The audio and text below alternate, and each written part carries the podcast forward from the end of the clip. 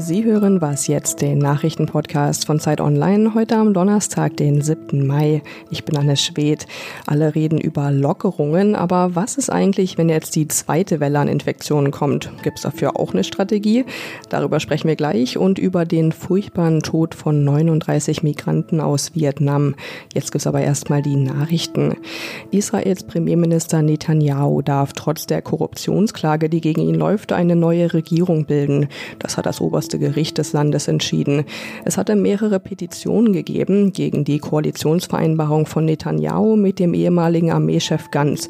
In dem jetzt gefällten Urteil heißt es, die Vereinbarung der beiden sei zwar juristisch problematisch, es gebe aber trotzdem keinen Grund für das Gericht, sich einzumischen. Die neue Regierung soll jetzt am 13. Mai vereidigt werden. Die Präsidentenwahl in Polen wird nun doch verschoben. Wegen der Corona-Pandemie wollte die Regierungspartei PiS die Wahl am Sonntag Sonntag nur per Briefwahl abhalten. Dagegen hatten jedoch unter anderem mehrere ehemalige Staats- und Regierungschefs des Landes protestiert. Jetzt hat das Parlament entschieden, die Wahl komplett zu verschieben. Einen neuen Termin gibt es aber noch nicht. Redaktionsschluss für diesen Podcast ist 5 Uhr.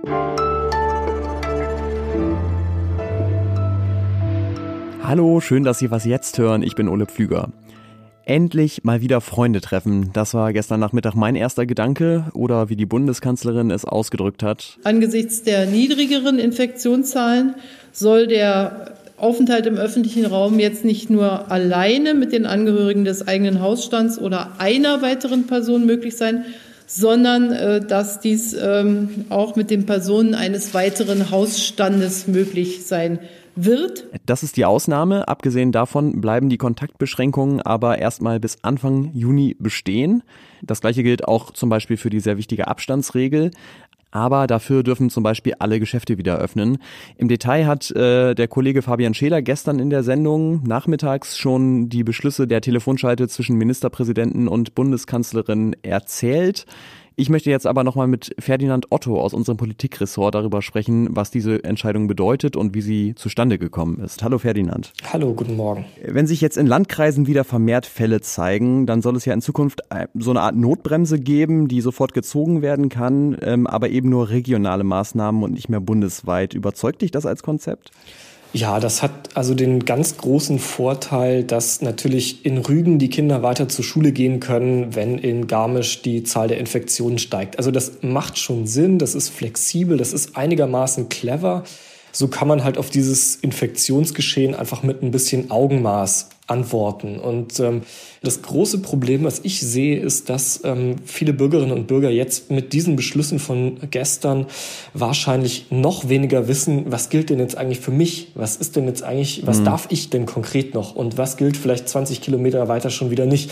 Also ich glaube, das ist nicht so ohne. Ja, gerade für uns in Berlin, die äh, drei Meter gehen und dann sind wir in Brandenburg. Ne?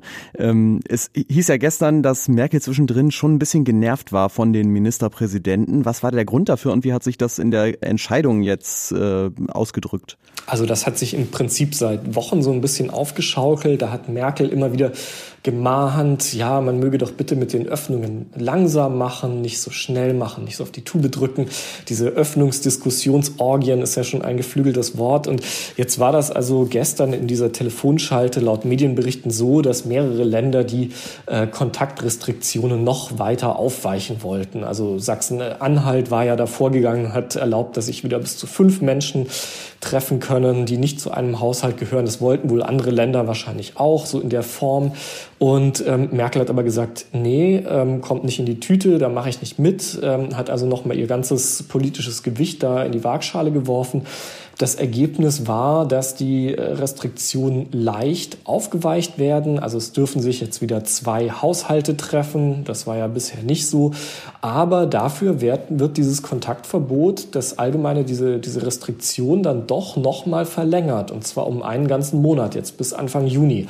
Ähm, und ja, ein Ergebnis außerdem diesen, von diesem Krach war dann doch, dass ähm, Merkel gesagt hat, okay, ihr Ministerpräsidenten, ähm, ihr, ihr bekommt mehr Freiheiten, ich gebe euch hier so ein paar Korridore vor, aber dann übernehmt ihr bitte am Schluss auch die Verantwortung dafür.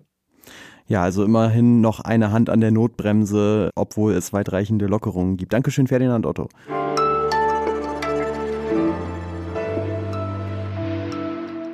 Und sonst so? Machen Sie sich Sorgen um den Klimawandel? Ja, ich auch. Aber ich glaube, das ist alles nichts gegen die Angst eines neunjährigen Jungen aus Norwegen, von dem der Fernsehsender TV2 berichtet hat und von denen ich Ihnen jetzt erzählen möchte.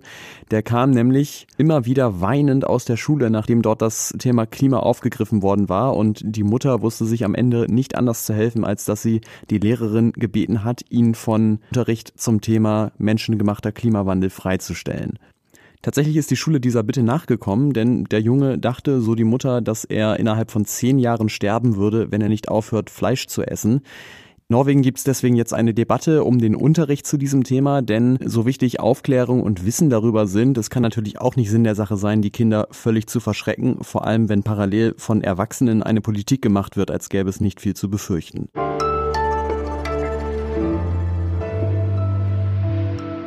Wir sind ja ein Nachrichtenpodcast, aber das heißt natürlich nicht nur, dass wir über die Nachrichten des Tages reden, sondern auch mal über ältere Nachrichten. Und deswegen möchte ich jetzt mit Ihnen nochmal zurückgehen zu einer grauenvollen Nachricht vom 23. Oktober 2019. Da sind nämlich in England in einem LKW 39 tote Menschen erstickt in einem LKW gefunden worden und alle kamen aus Vietnam. Vanessa Wu aus dem Ressort X von Zeit Online ist dieser Geschichte zusammen mit ihrer Kollegin von der Zeit, Hue Farm, nachgegangen. Sie haben mit Angehörigen von fast allen Familien gesprochen. Hallo Vanessa. Hallo. Unter anderem habt ihr ja mit Lan gesprochen, die mit ihrer Schwester Mai nach England wollte. Was ist den beiden denn auf dem Weg passiert?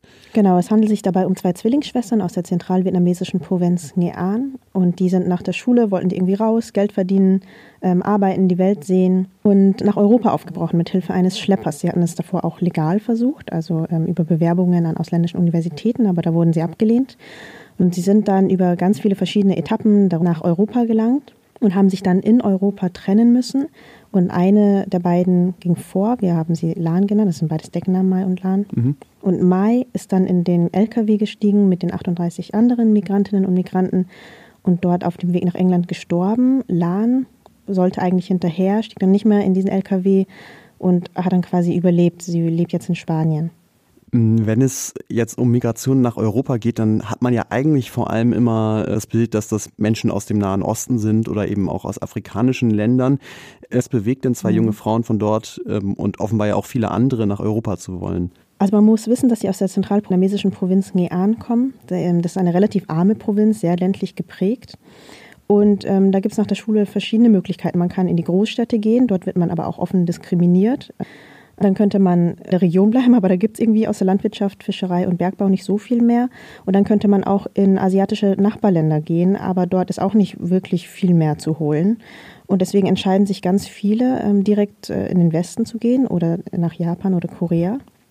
Ähm, ein paar Jahre arbeiten, vielleicht Papiere bekommen, damit zurückkehren und dann eine Familie gründen. Ähm, man muss, glaube ich, noch sagen, dass diese Recherche in großen Teilen vor der Corona-Pandemie stattgefunden hat. Da hast ihr äh, Lan in Spanien getroffen und ihr habt auch immer noch Kontakt zu ihr. Wie geht es ihr denn jetzt? Ja, Corona macht die ganze Situation natürlich schwierig, weil sie wird gerade nicht bezahlt. Äh, sie lebt in sehr beengten Verhältnissen. Also sie lebt in, dem, in der Wohnung von der Person, die das Nagelstudio betreibt, ähm, zusammen mit sehr vielen anderen Menschen, teilt sich auch ein Zimmer und ein Bett mit einer anderen. Sie trauert natürlich auch noch sehr also man muss sich gerade vorstellen, dieses Mädchen ähm, wollte nie nach Spanien. Jetzt sitzt sie da, kennt niemanden, ist in der Wohnung von ihrem Arbeitgeber und ähm, mit allen ihren Problemen einfach völlig allein. Wie wirkt sich denn die Pandemie insgesamt auf die irreguläre Migration aus? Die Weltbank hat im April eine Schätzung rausgegeben, die äh, misst immer wieder so Geldzahlungen von äh, Migranten, die ins Ausland gegangen sind und Geld nach Hause in die Heimat schicken. Und diese Gelder, sogenannte Remittances, übersteigen immer offizielle staatliche Entwicklungshilfen um ein Vielfaches. Also viele Länder, auch Vietnam, sind eigentlich darauf angewiesen, dass äh, Migranten im Ausland viel Geld nach Hause überweisen und dann das Land somit aufbauen. Und die Weltbank schätzt, dass die Remittances durch Corona in diesem Jahr um wahrscheinlich so 20 Prozent fallen werden. Und das werden enorme Verluste sein. Also es werden zuallererst eben Familien und private Menschen spüren, dass ihnen Geld fehlt für medizinische Versorgung, äh, Ausbildung, äh, um Schulden abzubezahlen und ein Haus zu bauen oder etwas zu reparieren. Ja, also eine weitere Wirkung der Pandemie, die man nicht so auf den ersten Blick vermutet, aber die trotzdem viel Schaden anrichtet.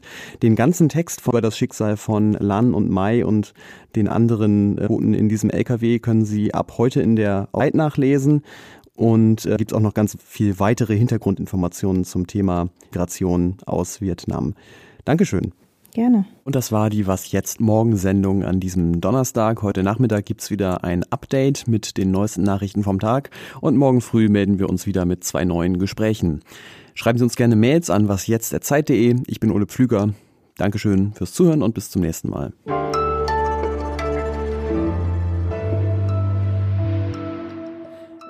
Wie hast du denn eigentlich mit den Angehörigen gesprochen? Ähm, mit allen auf Vietnamesisch, weil meine Familie ist selber vor 30, 40 Jahren ähm, aus Vietnam eingewandert.